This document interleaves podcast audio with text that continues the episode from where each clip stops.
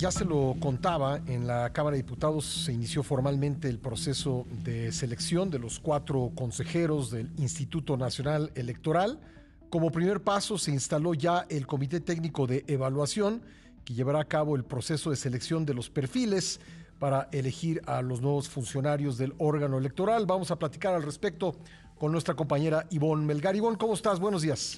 Muy buenos días, Pascal. Feliz viernes para ti y para todos. Igualmente. Bueno, es un comité que se integra por siete personas, dos designadas por la CNDH, dos por el INAI y tres por la Junta de Coordinación Política de la Cámara de Diputados. Este fue el proceso que se llevó a cabo el día de ayer y bueno, pues cuéntanos cómo, cómo eh, ocurrió. Pues diría Pascal que hubo, digamos, un manotazo, eh, una imposición eh, una cerrazón por parte de Morena y sus aliados, por un lado, para la designación de los tres evaluadores que le corresponden a la Junta de Coordinación Política, es decir, a los diputados, ¿no?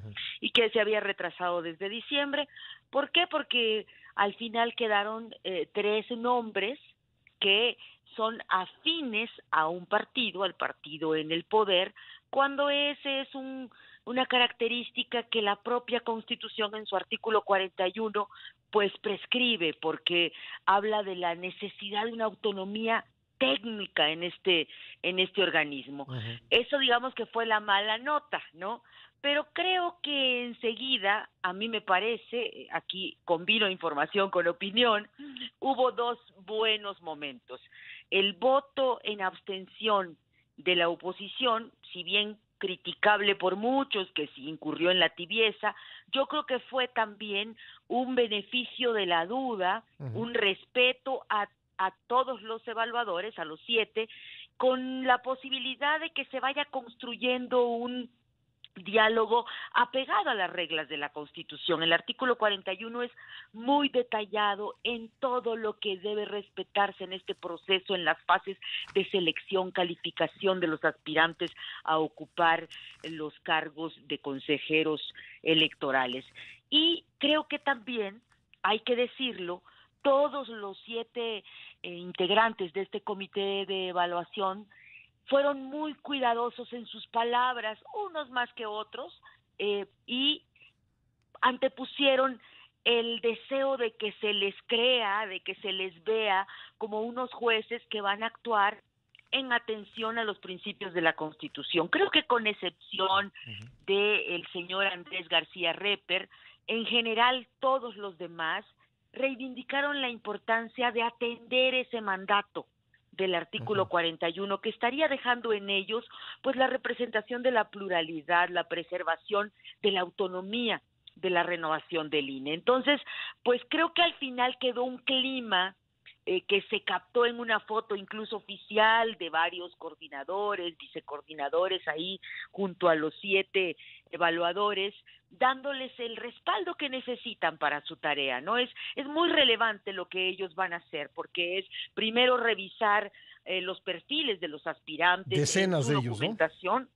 Perdóneme. Decenas de ellos, decenas de perfiles. Decenas, decenas de los que logran inscribirse y luego decir quiénes pasan a la fase del examen calificar los exámenes, informar de ellos, después decantar esa lista de los examinados de quienes podrían tener los mejores atributos para ser entrevistados, realizar las entrevistas y finalmente pues eh, precisar quiénes podrían ser los futuros consejeros eh, y, conformar las quintetas. y la quinteta dorada, como ya se le llama la quinteta del presidente futuro del INE.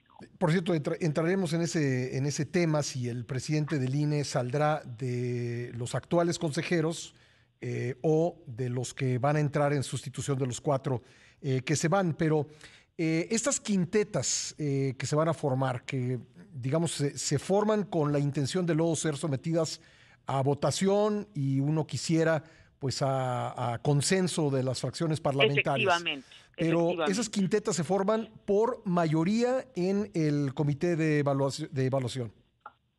Las quintetas las formula, las formula el comité técnico de evaluación, exactamente. Y lo que tiene que hacer la Junta de Coordinación Política solo es elegir a uno de los cinco que tendría que eh, contar con el voto de las dos terceras partes del Pleno. Y sí es muy importante esta definición de consenso de la Jucopo, porque si son 500 diputados, pues si se va por la libre, si no hay una conducción política, un pronunciamiento por un perfil para darle el consenso y el arropamiento que necesita un eh, árbitro electoral, pues no se logran esos dos, esas dos terceras partes. Estamos hablando de más de 360 votos, ¿no? Entonces, sí se necesita el acuerdo. Por eso la Constitución establece la necesidad de la construcción de un acuerdo político para los consejeros, que se ha tratado de vulgarizar diciendo que son cuotas y cuates, pero no, es la Constitución la que establece la necesidad de construir esos consensos, Pascal. Eh, eh, Ivonne, me queda un minuto en este bloque, te voy a pedir por favor que te quedes con nosotros para seguir hablando, pero eh, digamos una cosa muy rápida. Son siete miembros del comité técnico. Ese comité técnico, por mayoría de sus siete miembros, designa a los integrantes de cada una de las quintetas. Sí, designa a los cinco mejores. Había ahí un punto donde en la convocatoria inicial que renovó, obligó a renovar el Tribunal Electoral, pues en la convocatoria inicial el comité tenía que darle mucha cuenta a la Junta de Coordinación Política de cómo las iba a integrar. Y no, el tribunal corrigió eso y dijo, no, es autónoma técnicamente y en términos estrictos, por eso es importante que los evaluadores sean ajenos a intereses políticos, para que atiendan los criterios que se necesitan seguir de imparcialidad. ¿no? Bueno, y la, la pregunta es si los, que, los tres que escogieron ayer realmente son autónomos, pero hablaremos de eso y más. Estamos hablando con Ivonne Melgar de la integración del Comité Técnico de Evaluación que escogerá eh, cuatro quintetas de las que saldrán cuatro nuevos consejeros electorales del INE. Y Ivonne, yo creo que una eh, pregunta eh, pues importante que tenemos que plantearnos es qué tan independientes son los miembros, los siete miembros del, del comité evaluador Dos fueron designados por la CNDH y pues me temo que este organismo público autónomo pues últimamente ha estado eh, pues muy cerca eh, del gobierno en sus posiciones, del oficialismo. Y luego pues los tres eh, elegidos ayer por la Junta de Coordinación Política, pues también, ¿no? También unos más, como, como tú decías, uno más que los otros dos, pero finalmente pues los tres en, esa, en esa órbita. Así es, Pascal, y, de todas maneras, pues hay que confiar un poco en, los parámetros de la Constitución. Eh, finalmente se decía que los consejeros que se eligieron en 2020 pues se iban a asimilar a la autoproclamada cuarta transformación y vaya que, que no están contentos con ellos porque eh, seguimos teniendo un marco jurídico constitucional que establece reglas que si se siguen pues obligan al pudor al honor de cumplirlas, ¿no? Y eh, también sucedió lo mismo cuando se designaron evaluadores en 2020 estaba la periodista Sara Lovera, que no solo sacó la casta del periodismo que había atestiguado la transición democrática, sino que puso un freno a John Ackerman, que era también designado evaluador por la CNDH y que con el resto de los evaluadores pues tuvo que ajustarse a lo que el artículo 41 los obligaba a cumplir. Vamos a ver qué tantas posibilidades tienen hoy los evaluadores que cuentan con márgenes de mayor autonomía, ¿no? Para poder cumplir. Ayer todos hablaban de respetar la Constitución y de hacerla cumplir en este encargo, pero sí no es buen augurio que se haya abstenido eh, PRI, PAN y PRD y Movimiento Ciudadano de plano votó en contra de esa de esas de esos tres perfiles, pues asumiendo así dejando claro pues que no se había respetado la pluralidad que debería tener un órgano eh, de esa naturaleza, Pascal. Ahora, si no hay dos terceras partes eh, para apoyar a, eh, quienes integrarán esas quintetas, y, y, de esto se ha hablado mucho en los últimos días, lo que procede es que se va a hacer una insaculación o una tómbola para designar a los nuevos consejeros electorales. Efectivamente, y si es una tómbola, dijo ayer Jorge Romero, coordinador de Acción Nacional, de los diputados de Acción Nacional, pues estaríamos en un fracaso, estaríamos incurriendo, dijo, pues en una tragedia porque le estaríamos faltando al espíritu de esta constitución de construir un acuerdo y lo dejaríamos a la suerte, ¿no? Y sí es lo que se ha privado por parte del discurso del coordinador Ignacio Mier, que es el presidente de la Junta de Coordinación Política y coordinador de Morena, siguiendo mucho las palabras del secretario de Gobernación, Adán Augusto, que desde principios del año ha estado pues poniendo el énfasis en que mejor sea por tómbola versus lo que se dice frívolamente el reparto de cuotas y cuates, ¿no? Cuando, como ya decíamos, se trata de un acuerdo político avalado por la Constitución. Pero sí sería triste porque si no hay un acuerdo que no se quiere deliberadamente encontrar el acuerdo por la forma en que habla el coordinador Mier, eh, pues si no hay un acuerdo en la Jucopo, se va a ir a una primera insaculación en el Pleno.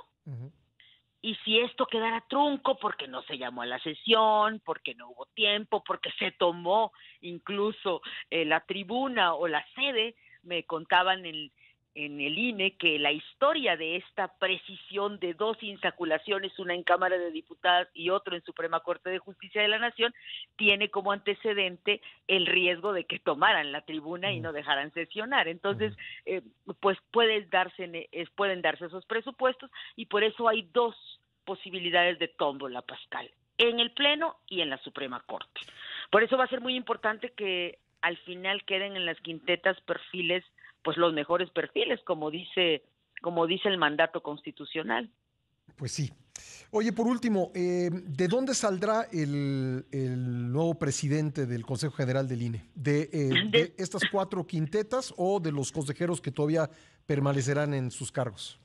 Es muy, todavía es verdaderamente farragoso, es una incógnita, no hay respuestas claras, se le volvió a preguntar ayer al presidente de la Jucopo qué pasa y dijo que en esa quinteta dorada, como ya se le llama a la quinteta del, de los consejeros presidenciables, pues eh, podrían, en su caso, si hay impugnación ante la Corte o ante el Tribunal por parte de los actuales consejeros podrían participar, pero lo cierto es que la convocatoria no lo dejó claro.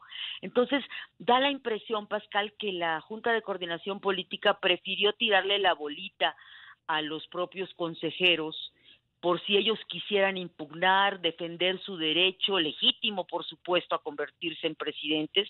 Y lo peor es que como en algún momento el coordinador Mier abrió esa puerta de posibilidad, pues alborotó las las aspiraciones de los consejeros, de los siete consejeros, pues que, que terminan hasta 2026 y otros hasta 2029, y pues que tendrían el derecho político de participar.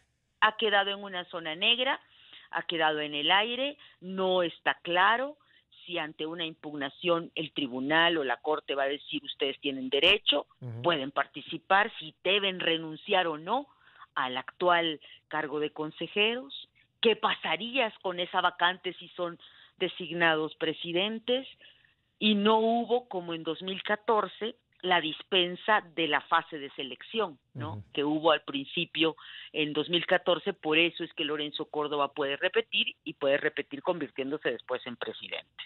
Oye, eh, sería, por, por, usar la expresión de Jorge Romero, eh, una doble tragedia si el próximo presidente del INE sale de una tómbola. A mí me parece terrible, a mí me parece que lo sensato que lo más, de, lo de sentido común, lo que a todos nos conviene, es que el presidente salga del actual, de los consejeros actuales, Pascal. No es cualquier cosa conocer las tripas del árbitro electoral y pues hay muy buenos perfiles ahí. Y, y sin duda con legítimas aspiraciones la verdad es que ese era el mejor camino, pero de acuerdo a lo que hemos podido reportear, hubo señales encontradas por el propio gobierno. Primero el propio gobierno, no sé si en Bucareli o en Palacio Nacional dijeron adelante que participen y luego se retrajeron y entonces eh, solamente lo que sí se ocurrió, y eso es real, es que algunos consejeros pues empezaron a dudar de qué tanto respetar la impugnación ante la Suprema Corte del Plan B, pues porque ya les sembraron ahí la posibilidad de quedar de quedar bien con el partido en el poder para ser vistos como posibles presidentes del Consejo eh, General del INE. Bueno, pues eh, esto va a terminar en el Tribunal Electoral, seguramente. Eso va a terminar en el tribunal. Por eso también fue una muy mala señal que se peleara la Jucopo con el tribunal electoral, por esto de que les decían que les daban audiencia y no pudieron dialogar en términos políticos, porque por el tribunal va a acabar pasando todo, pues incluso aspirantes que consideren que violaron su derecho de transparencia en la valoración de su currículum o de su examen en este proceso de selección, también pueden impugnar ante el tribunal y pues ahí va a ir un pimponeo y una revisión, porque así está hecho el sistema todavía.